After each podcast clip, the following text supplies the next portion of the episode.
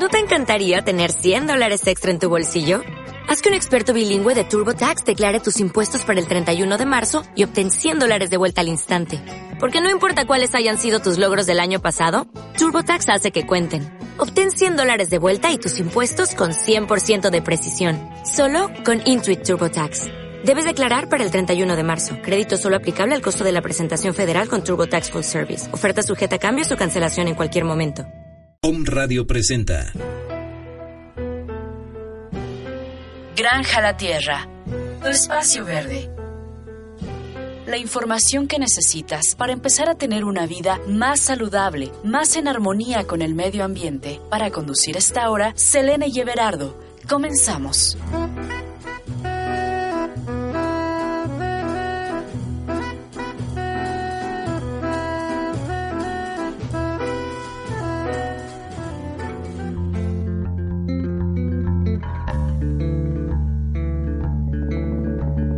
Hola, muy buenas tardes. Eh, aquí en el micrófono Everardo Correa Aguilar, en el programa Granja la Tierra, Vida para el Futuro. En un momento más, este, Selene Agustín también nos va a acompañar en los micrófonos junto con algunos invitados que, que están por llegar, pero la lluvia los retrasó un poco, pero ya están en camino y estarán aquí seguramente en unos breves momentos. Bueno, mientras vamos a seguir eh, platicando sobre lo que es la permacultura, sus principios de éticos y sus siete dominios de acción permacultural. Eh, ya hemos hablado de varios de ellos. Hoy vamos a hacer hincapié en uno de ellos que es el manejo de la tierra y la naturaleza. Entre este, en este pétalo de la flor de, la permacultura eh, se integra precisamente lo que es el, la agricultura eh, de, de, biointensiva, la, perma, la permacuaponia, la acuaponia y este, todos los, el mismo nanodengo fundado por el, por el biólogo Masunobu Fukuoka, sí que es la ecología natural, sí, son parte de este manejo de la tierra y la naturaleza, al igual que el banco de la semilla y el manejo integrado de plagas.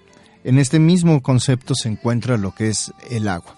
Sí, bueno, el agua, como todos sabemos, es uno de los, el líquido quizás más importante para que sustenta la vida en el planeta Tierra, curiosamente, y se, este, y alrededor de ella, bueno, existe muchísimas cosas, sí, es un, entre sus características, pues bueno, ya todo el mundo sabe que está formada de hidrógeno, oxígeno, que, este, que puede estar en tres estados, tanto eh, líquido, gaseoso y sólido, en, cada uno de sus estados presenta incluso formas y se conduce de, diferentes formas.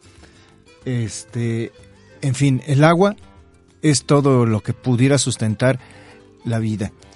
Ahora bien, pero pasando al término más terrenal del agua, sí, el agua también está sujeta a el aprovechamiento del ser humano y no nada más de su forma biológica, sí, o sea, no solamente aprovechamos el agua para beberla, satisfacer nuestra sed o satisfacer nuestras necesidades de agua y este y listo, ¿no?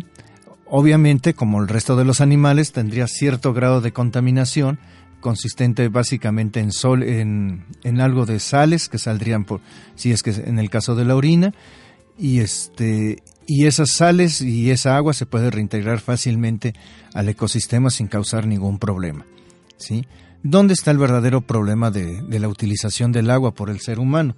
Obviamente en sus procesos de transformación, en sus procesos industriales, incluso en sus procesos de agricultura.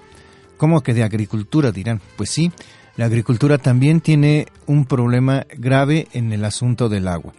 Grave en el sentido de que si bien las plantas requieren agua para para su subsistencia, si esta agua se ve contaminada con el, resto, con el resto de prácticas convencionales de la agricultura, o sea, la utilización de agroquímicos en todas sus variantes, pesticidas, insecticidas, este, cualquier cosa en que terminen idas, ¿sí? terminan eh, contaminando de alguna forma el agua, misma que, que su, la misma, eh, misma que corre a lo largo de las pendientes de los de cerros, terrenos, etcétera, lavando esos contaminantes e incorporándolos a sus, a sus, a sus ríos, a sus mantos freáticos, de donde, donde después, si bien es aprovechada por el ser humano, pues podemos tener, este, no podemos disponerla tan abiertamente de esa agua que se supondría que tendría una calidad eh, mayor toda vez que viene de la naturaleza, pues no, no viene con esa calidad que pensaríamos. ¿Por qué?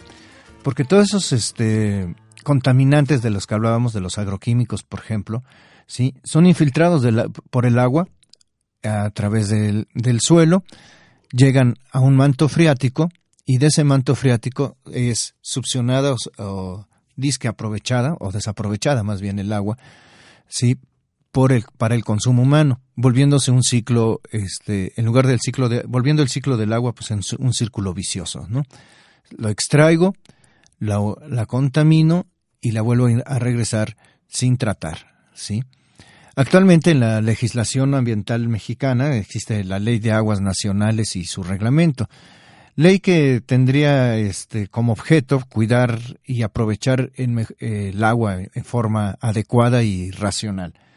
Desafortunadamente eso no ha sucedido. A lo largo de más de 50 años de que existe la famosa Comisión Nacional del Agua, sí, prácticamente todos los ríos que se contaminaron en el último en la última mitad del siglo pasado, pues no fueron sujetos de vigilancia ni de cuidado. Entre ellos, pues tenemos el Atoyac, que actualmente, pues bueno, está totalmente muerto. Es un río que hasta es peligroso eh, si te acercas a tomar agua de ahí. Digo, no sé si hay alguien que se, los, se atreviera o a nadar en él, ¿no? bueno, hay quien se atreve a pasear junto, ya es ganancia, ¿sí? Existe, eh, digo, ganancia de que no les pase algo, porque desafortunadamente los olores, si son de bacterias, pues no hay problema, huele feito y ya, no pasa nada. El problema está en todos esos olores que tienen y que se refieren a sustancias químicas como solventes, jabones, este, y N, quién sabe qué cosas más, le pongan al agua, ¿no?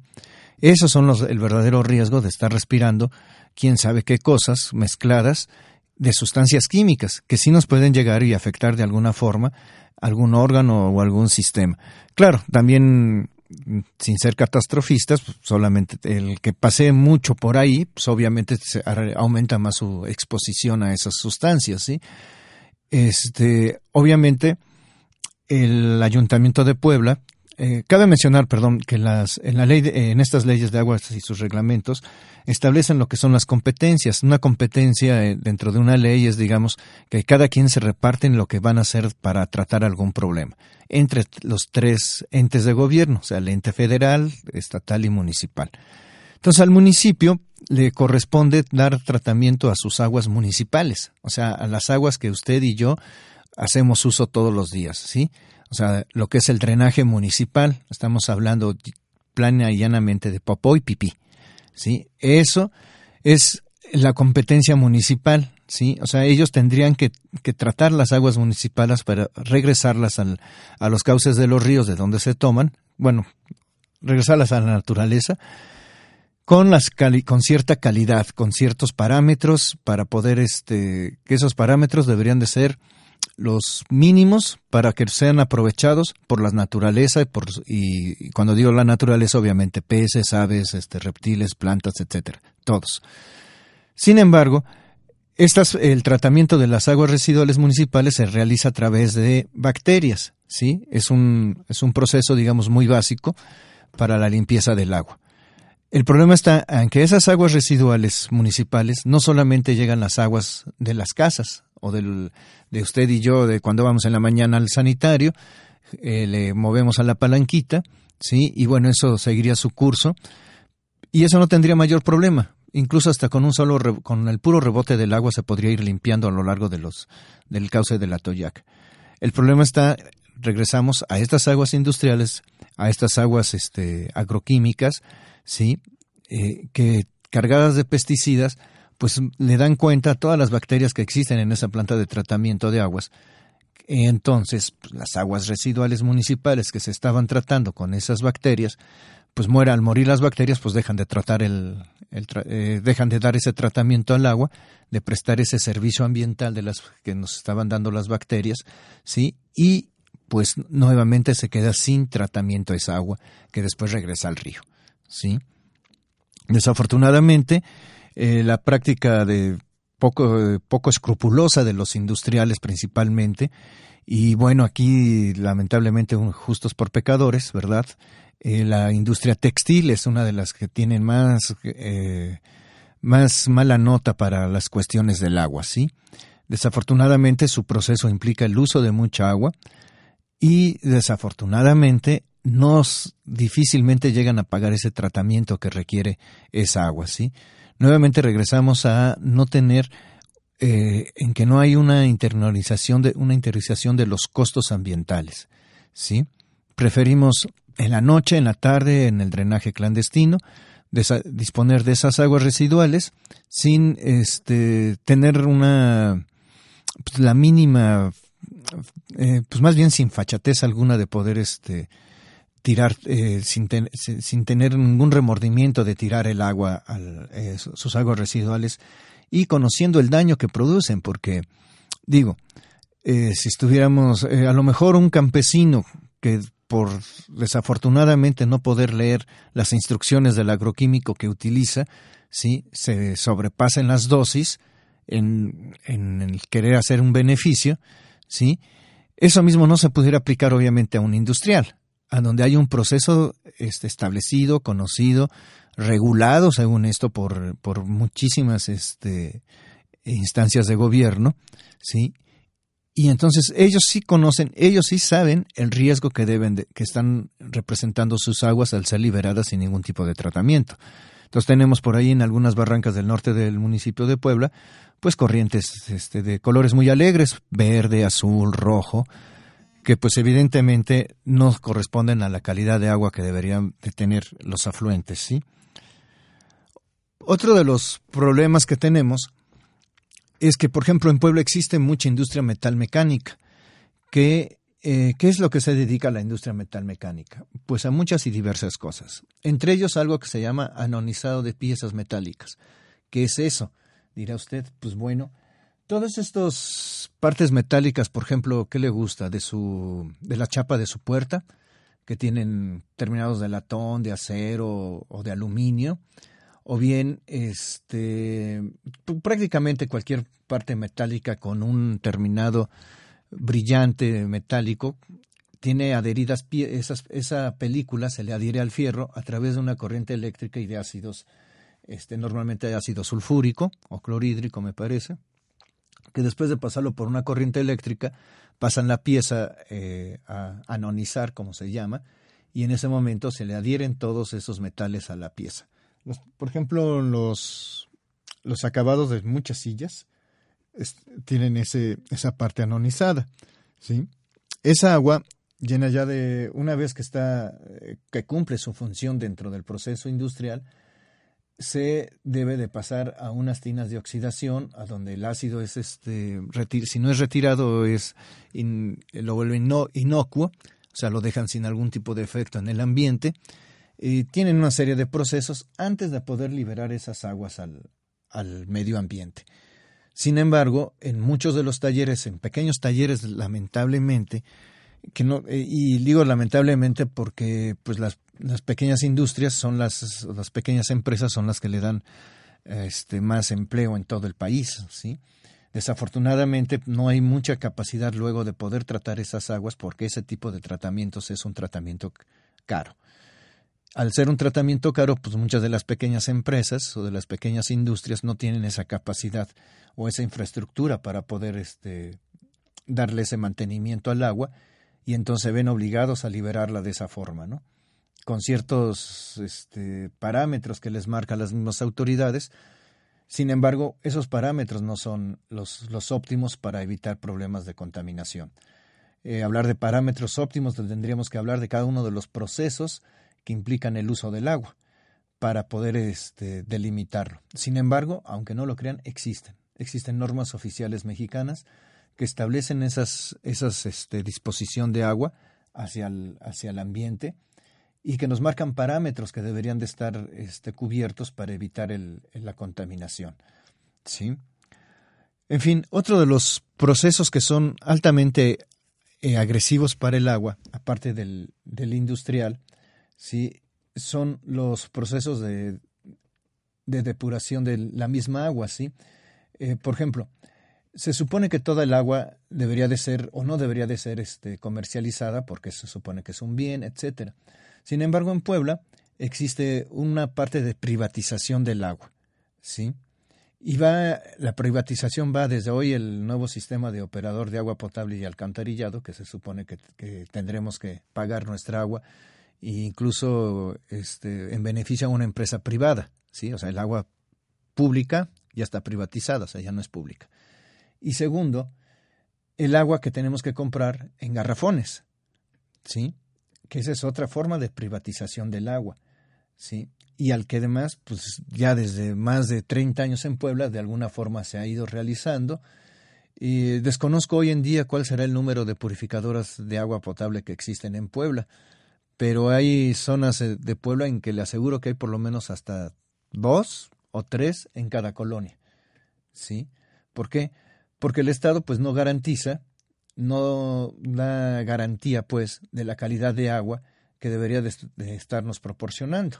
¿sí? A ustedes al estar pagando su agua, el agua no solamente debería ser para lavar la ropa y los trastes o bañarnos, el agua debería de darnos el servicio de poder beberla. Esa es la calidad de agua que deberíamos de estar recibiendo. ¿sí? Sin embargo, y ahí sí, eh, existen plantas de tratamiento de agua potable, sí las hay. Eh, desafortunadamente, y aquí entran también, creo que entramos todos, pues es la falta de mantenimiento que le damos a nuestros sistemas de agua, de alimentación de agua. ¿Cuándo fue la última vez que lavaste su tinaco y su cisterna? Según esto, deberíamos de lavarla por lo menos cada seis meses. Le aseguro que hay veces en que la cisterna no se lava en más de 15 o 20 años. ¿sí? O sea, y el tanque de agua igual, eh, bueno, es más, tiene tapa, seguro que tiene tapa su tanque de agua.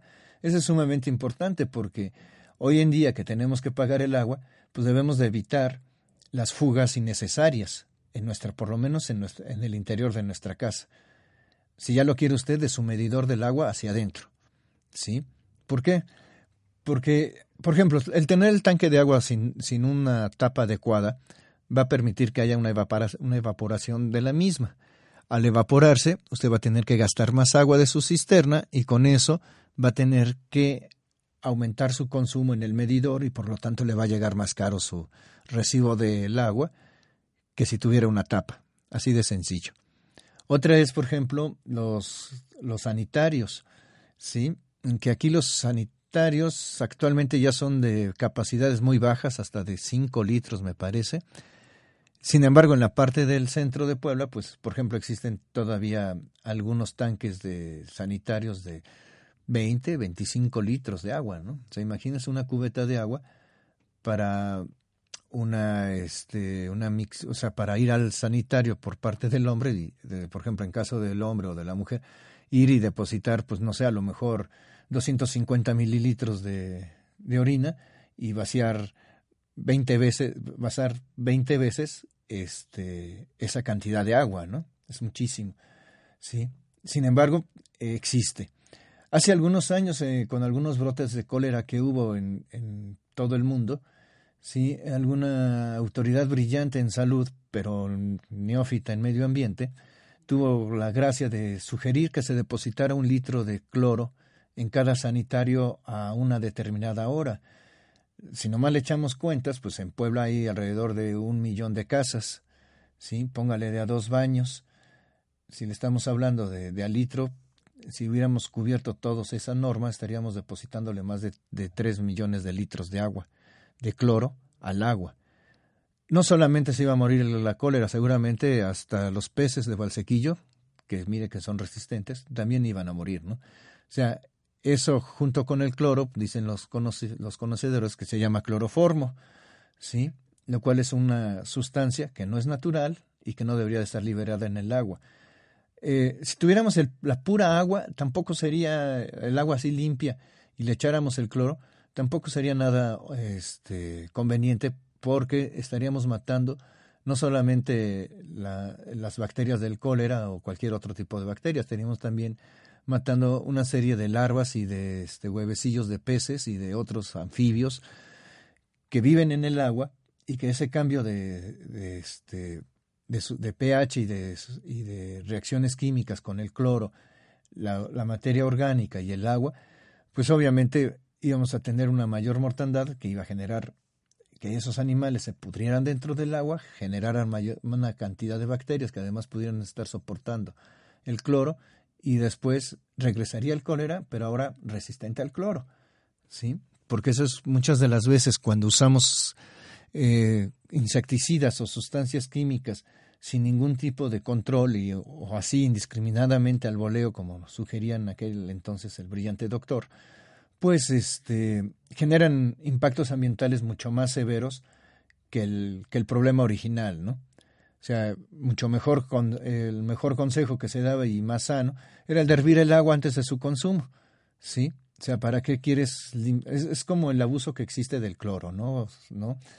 El cloro lo usamos para todo, incluso para desinfectar la banqueta. O sea, como para qué queremos la banqueta desinfectada, perdón, ¿no? O sea, no entiendo.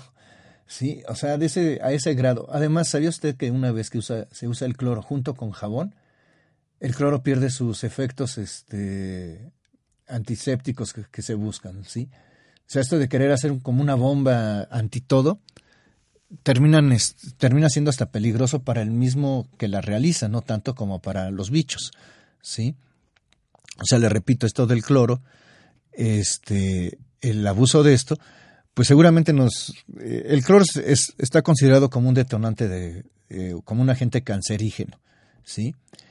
Eh, y nada más para que mida usted las proporciones de qué tan poderoso puede ser el, cloro, a una, según la norma oficial mexicana para la, para la potabilización de agua, una pipa de 20.000 litros, o una pipa de estas enormes, necesita, para mantenerse en la cisterna en lo que se le da el tratamiento de purificación y potabilización, sí, nada más para que esté en la cisterna, se utiliza un cuarto de cloro, o sea, 250 mililitros de cloro que además de esos 250 mililitros de cloro que nosotros compramos en, la, en cualquier tienda, con todos los nombres comerciales que existen, si se da cuenta, va a ver que nada más de esos 250 mililitros, el 6% de ese cloro, de esa botellita de cloro, es cloro.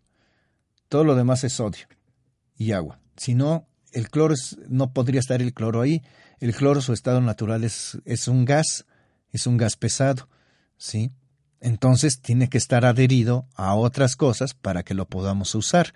En este caso se, le añade al sodio y el sodio junto con el agua, cuando este, se une al agua, hace una reacción y el cloro se libera y es el momento en que se supone que actúa su, o hace su acción de antiséptica. Ahora bien, eh, les decía que para un, tanque de 20.000 litros se utiliza un cuartito de cloro al 6%, o sea que le estamos hablando que de 250 el 6%, pues es algo así como un 6, unos 6 o entre unos 6 y 10 mililitros de, este, de cloro es lo que tiene realmente ese cuartito para 20 mil litros. Y créame que cuando abrimos la cisterna lo leemos. O sea, el ser humano puede detectar, me parece, que uno, eh, una partícula de cloro en un millón. O sea, de uno en una parte por millón podemos detectar que si existe o no existe cloro. O sea, y, nosotros, y el ser humano, pues no es precisamente el ser con el mejor olfato, ¿no? Estamos hablando de, de lo poderoso que puede ser el cloro y de la y este y que ese abuso pues nos puede detonar también en, en algunas consecuencias de salud. Actualmente existen muchísimos jabones muchísimo más efectivos que el cloro y que además son adecuados este son buenos con el medio ambiente. ¿sí? De hecho, prácticamente cualquier jabón hoy en día, cualquier detergente hoy en día, es degrada, este, se degrada fácilmente en el ambiente. Si no haga la prueba de dejar el FAF, el detergente favorito, en tantita agua durante dos días sin hacerle nada y va a ver cómo al tercero se empieza como a pudrir. ¿Sí? ¿Por qué? Pues ya se está degradando el jabón. ¿Sí? O sea, si hay este, normas no solamente nacionales, sino internacionales para la fabricación de cosas que permiten que estos sean cada día menos agresivos al medio ambiente. Tampoco porque sean muy buenas gentes los, los empresarios ni nada de eso, sino porque se están... Una, existen ya presiones eh, por todos niveles sociales en donde un producto que no sea este, adecuado con el medio ambiente prácticamente está, tiende a, ser, a desaparecer. ¿sí? Hoy en día cada vez se busca más la, la este, el que sean eh, adecuados con el medio ambiente, que sean compatibles con el medio ambiente, que sean lo menos, lo menos agresivo. ¿Por qué? Porque ya hay un público que también lo está pidiendo. ¿sí? Si no dése cuenta, ya está la Coca-Cola, hace su agua, su Coca-Cola verde, ¿no? No sé a qué sepa, pero si una sabía mal, bueno, para mí si una sabe mal, yo creo que la otra sabe peor. en fin, eso ya será este gusto de cada uno de los consumidores, ¿sí? Pero regresando al agua, sí, este, actualmente eh, el, que exista el agua, bueno, vamos a una pausa y vamos a escuchar a, John Medesky, Steve Good. Ellos son un trío de músicos neoyorquinos con un estilo de jazz muy, muy particular, muy propio. Eh, hace unas semanas tuvimos a John Medesky en Cholula. Este, John Medesky es el del órgano Hathmon. Van a ver que es muy, muy diferente al jazz al que, estamos al que se ha acostumbrado uno. Y seguramente les va a agradar.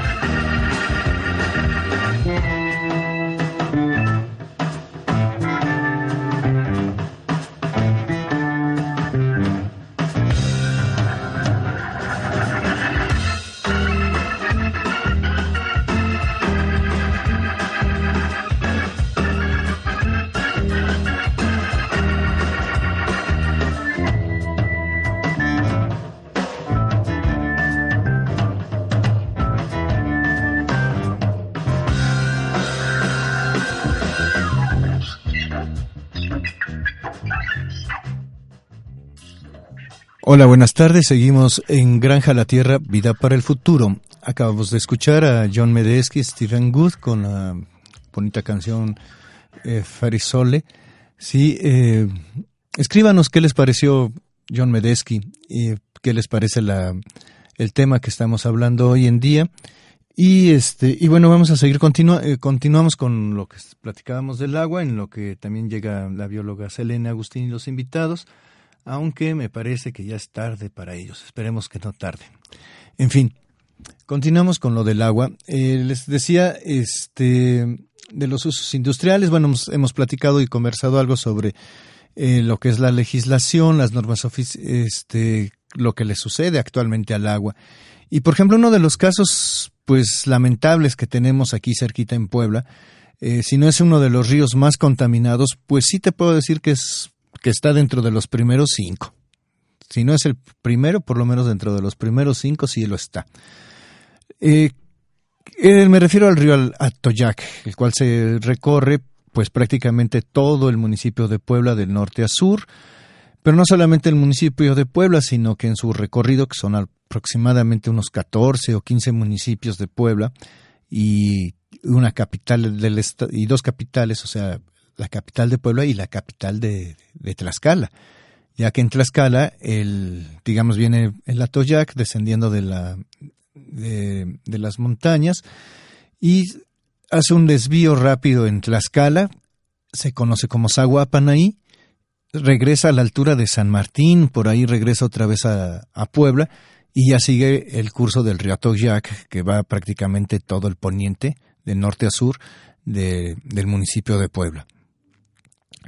Este, bueno, este río desafortunadamente recibe las descargas domiciliarias, o sea, las descargas de, aguas municipales, ¿sí? de estos 14 o 15 municipios, incluyendo el de Tlaxcala y el de Puebla, siendo los más significativos, obviamente, por el volumen de, de gente que vivimos en, o sobrevivimos en estos municipios. ¿sí? Entonces, esa cantidad de, importante, porque estamos hablando de un verdadero río que si usted no lo conoce, es más o menos, tendrá que le gusta en algunas partes hasta sus 50, 60 metros de ancho. Quizás la parte más honda del, no es un río que se caracterice por ser profundo, pero sin embargo sí ha de tener o va a alcanzar en algunas partes sus 3 o 4 metros de profundidad en temporada de lluvias. O sea, sí es un río fuerte. Sí. Eh, además de de, estar en una parte pues más o menos remansa que es el municipio, eso hace que, que todo mundo conecte sus drenajes a un río. O sea, ¿en qué momento el, ser humano se le ocurrió esto de, de, conectar los drenajes a un río? Sería importante, sería importante conocer en qué momento agarramos esta costumbrita. Yo estoy casi seguro que, que tiene que ver parte de la colonia hacia, hacia acá en, en por ejemplo, los drenajes prácticamente se siguen colocando al centro de las calles, porque ahí es donde se ponían los caños, lo que eran unos, este, unos canales a donde escurrían todas las, eh, todo lo que salían de las casas, sí. De ahí que el famoso aguas, sí, el de echar aguas, es avisar que se va a aventar la, antes se usaba la famosa vacinica, se iba a aventar el contenido de la vacinica por la ventana a la calle Sí, obviamente esto iba a escurrir al canal que estaba en medio y así hasta llegar a una barranquita y de la barranquita pues ya se perdía. Obviamente hoy en día existe toda una infraestructura de tubos, de drenajes conectados a nuestros propios sanitarios para que nuestro nivel de confort sea tal que no tengamos más que abrir la llave, mojarnos, bañarnos, cerrar la llave y nomás ver cómo se va el agua. Y al igual que la basura, no preocuparnos más de nuestros desechos. ¿Sí? O sea, ya les damos curso, se fue. Pues bueno, esos túneles siguen acostumbrándose a la mitad de la calle, ¿sí? Y de ahí a, los a las barrancas y de ahí pues fue más fácil conectarlo a un río y de ahí a la Toyac. Y hoy en día, bueno, pues recibe desafortunadamente el agua de muchísimas industrias, de varios parques industriales. A ver si nomás me acuerdo, está el FINSA, está el los Quesatcoals, que son dos, este, la zona industrial de Chamimilulco, la de San Martín Texmelucan, la de Puebla Puebla, ¿sí? O sea, Y además las zonas de agrícolas que existen entre San Martín Texmelucan, San Pedro Cholula, este, la misma Santa Rita Tlahuapan, ¿sí? Todo eso va a dar al Atoyac, ¿sí? También van a dar todos los rastros municipales, todo el agua de los rastros municipales, va a dar allá, incluso desde el mismo de Santa Rita Tlahuapan, que es donde nace el Atoyac, ese mismo rastro deposita en sitio todos sus desperdicios al río, ¿sí? Ya sea que desde, desde nacimiento ya viene contaminado el río.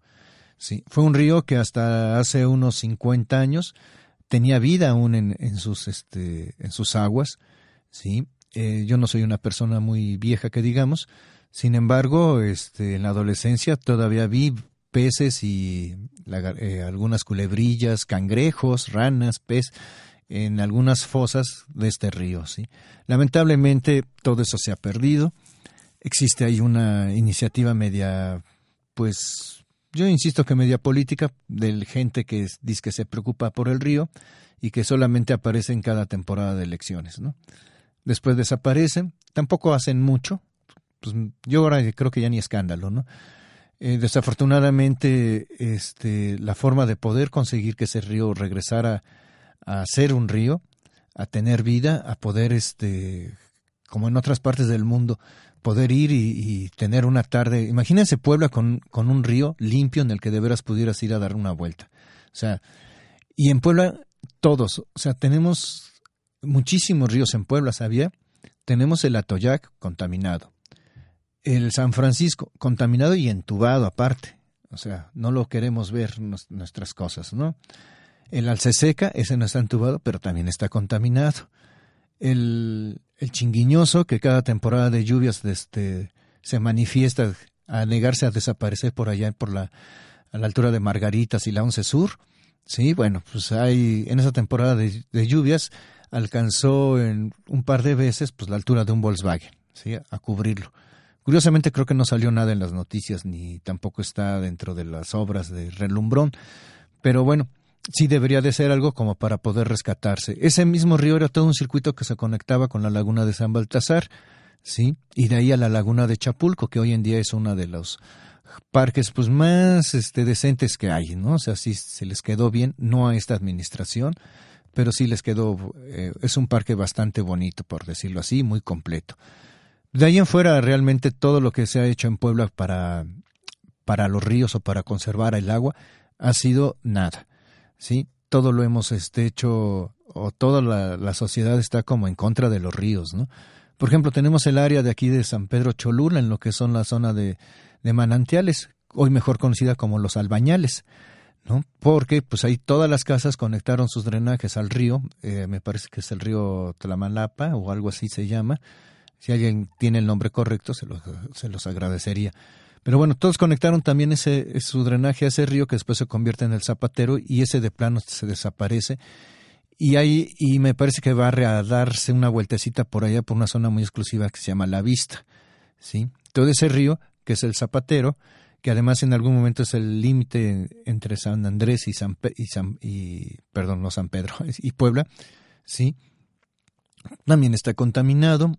Este, les digo, aquí falta, nos faltan ríos para contaminar, porque todo parece ser que tenemos que conectarlo, todo drenaje tenemos que conectarlo a un río. O sea, no hay una eh, creatividad de poder buscar una solución a, este, a la contaminación del agua. ¿sí? En fin, entonces, si tenemos este, agua en Puebla, el problema está en que ¿cuándo no las vamos a poder tomar? ¿no? Actualmente los pozos de agua potable que, surten al municipio de Puebla, todos, tienen aproximadamente el 70% de, los, de estos pozos que surten a, Puebla de agua se encuentran contaminados. ¿sí? No existen eh, planes a futuro que quisieran rescatar estos pozos. ¿sí? Sin embargo, parece que los, que los queremos todavía más contaminados. Hace aproximadamente 30 años, 35 años, ¿se, ¿sabía usted que se depositaba la basura en todo el sistema de barrancas del norte de Puebla? Allá por lo que es la, las colonias hoy en día, que son la Revolución Mexicana, este, pegadas ahí al ferrocarril, pegadas al estadio, la eh, Naciones Unidas, este, eh, volcanes, no volcanes no es, no me acuerdo, hay como cuatro o cinco colonias que están ubicadas a un costado de, del estado de Cuauhtémoc, entre el estado de Cuauhtémoc y la estación de ferrocarriles, que es una zona sumamente accidentada, eh, producto de las barrancas que vienen desde la Malinche, ¿sí? Unas vienen a, a, desfogar a lo que sería el puente, lo que le llaman puente negro en la diagonal, a la altura de los lavaderos. Usted va a ver ahí un vaso regulador. Si es un vaso, eh, ¿qué es un vaso regulador? Se preguntará. Bueno, es una obra de, ingeniería que lo que hace es refrenar el, frenar el agua, sí, para después irla, este, dos, por decirlo así, dosificando dentro de un drenaje, sí. O sea, ese vaso regulador lo que hace es llega el agua, crece la, la, el, el, este, la barranca, la barrancada que le llamaban en, cuando venía este, el día de San Francisco, se llena de agua esa barranca y luego eh, hay un drenaje enorme en medio que se empieza, empieza a hacer que se vaya el agua así poco a poco a poco. ¿Sí? ¿Para qué? Para evitar que, que llegue un exceso de agua y reviente las tuberías, ¿sí? Y no tenga las, las, y las tuberías no van a tener la capacidad para, para soportar eso. Entonces existe toda una infraestructura para regular ese, esa agua pluvial, ¿sí? Desafortunadamente no existen programas para el aprovechamiento de esa agua residual, de esa agua pluvial. ¿sí? Eh, consideramos que el agua pues, tiene que seguir su curso y sigue su curso. Lamentablemente, cuando llega este vaso regulador, y ahí sí tenemos, no hay culpa de gobierno, sino culpa de la sociedad, pues se encuentra con toda la basura que, que depositamos. Y ahí sí, disculpen, no es culpa del gobierno, sí es culpa de nosotros, el tener la costumbrita de tirar la bolsita, el envase, este, la colilla. No hay residuo pequeño, dirían. Así como no hay enemigo pequeño, tampoco hay residuo pequeño.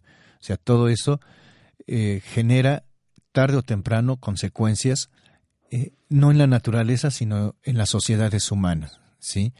El hecho que exista un desastre natural, pues ya hasta con mofas decimos que sí, será natural que sucediera, pero no sucede por, por las condiciones de la naturaleza sucede por las condiciones que el mismo ser humano le impone a la naturaleza. ¿Sí? El meter drenajes pequeños, el de tapar los drenajes, etcétera, pues va a provocar en un momento dado este algún tipo de que, suceda algún tipo de desgracia llamada de las naturales, ¿no?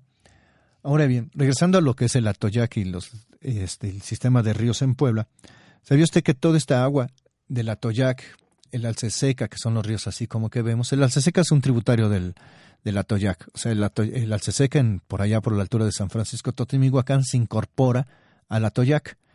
¿sí? Los, los sistemas del norte, todos esos terminan en el Atoyac. Y todo el agua que se genera en el Atoyac termina, ¿en dónde cree? ¿En Veracruz? No. Termina en Guerrero, en Acapulco. Bueno, cerca de Acapulco, en la desembocadura del río Balsas. ¿Sí? O sea que toda nuestra contaminación se las enviamos de aquí derechito hasta el Pacífico. ¿Sí? Y obviamente a lo largo de esta, del recorrido del Atoyac, pues se van generando también otros tipos de contaminantes que también se van incorporando a estas corrientes. Y bueno, este Atoyac aún así tiene una función de riego para el distrito de 8, 18, perdón. Sí, eh, la Comisión Nacional tiene, la Comisión Nacional del Agua tiene distribuidos en distritos de riego o divididos en distritos de riego toda la República.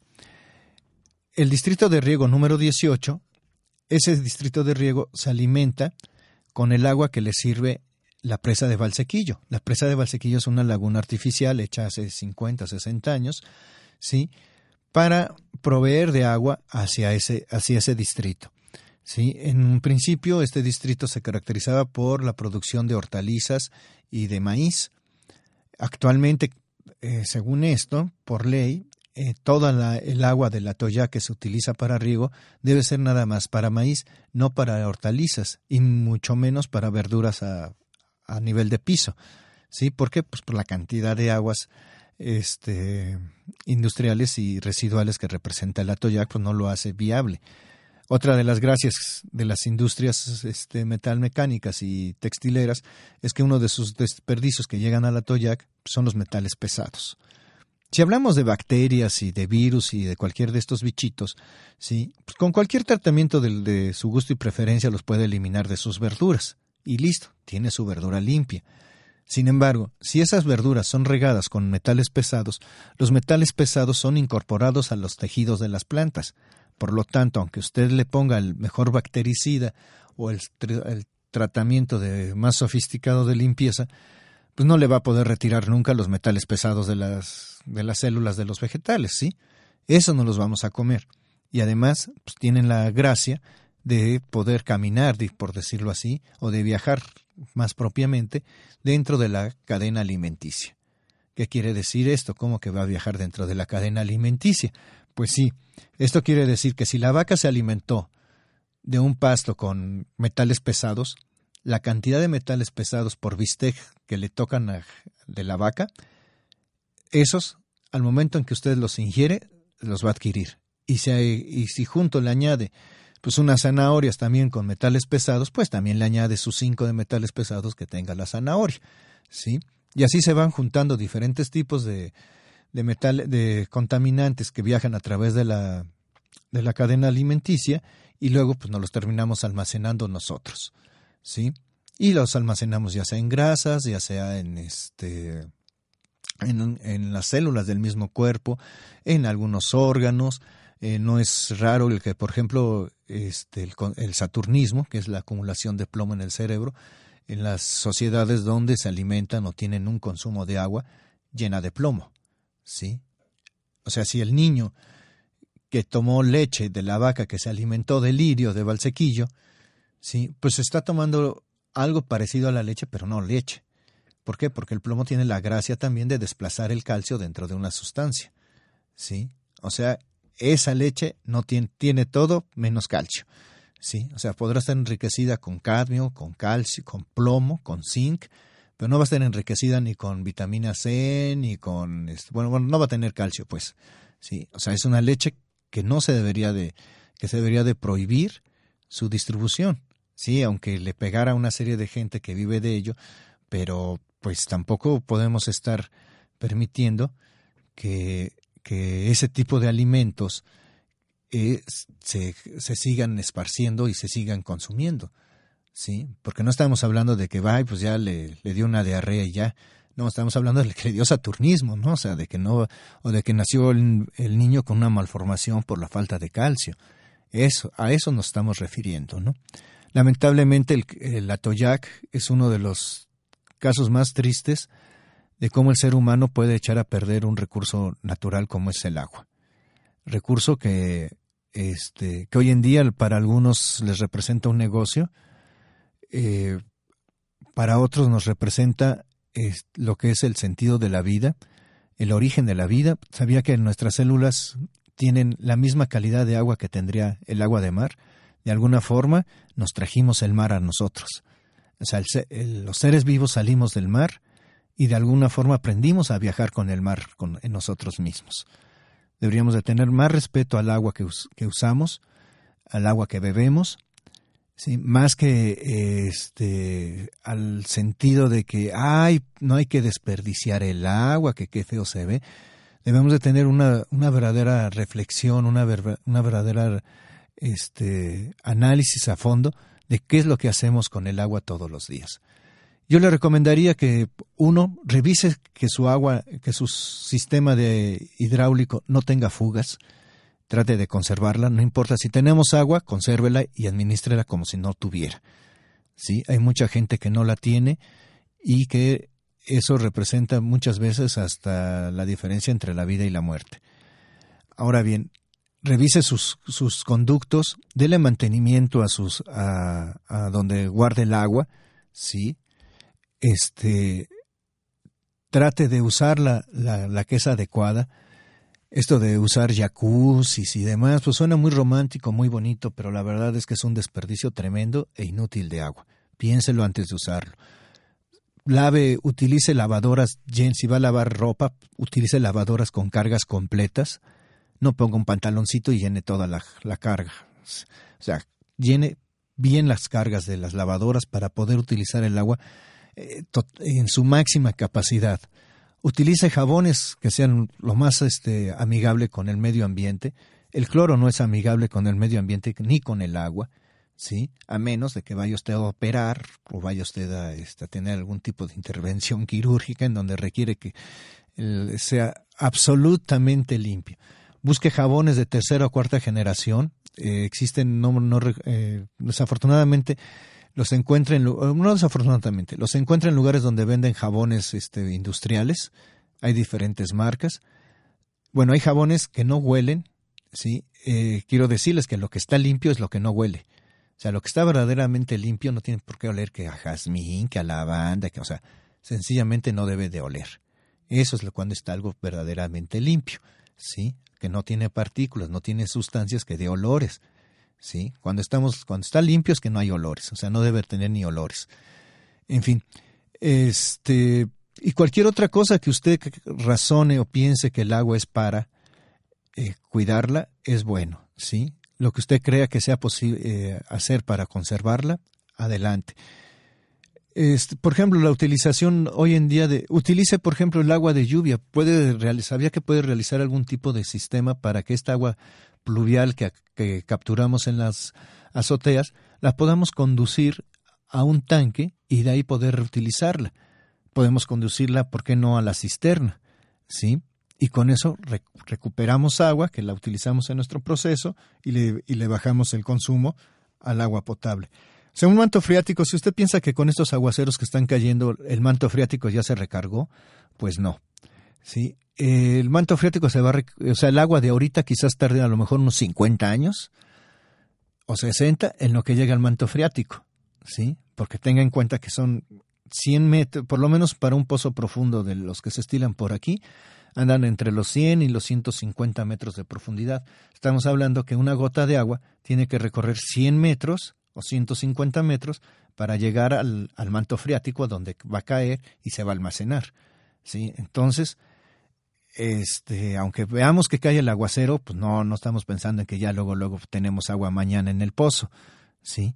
Los pozos que son de 10, 20 metros, pues a lo mejor sí tengamos agua rápido, pero también cheque esa calidad del agua, porque es también donde se lavan todas lo que son las bacterias.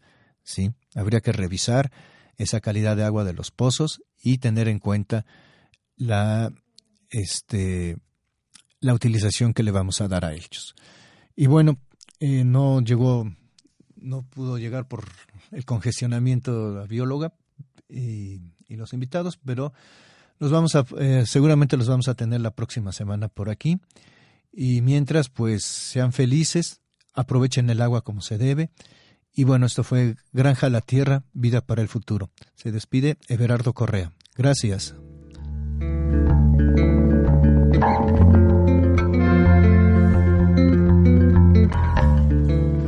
Ha sido todo. Te esperamos en el próximo programa Granja la Tierra, con información para una vida sustentable. Esta fue una producción de On Radio.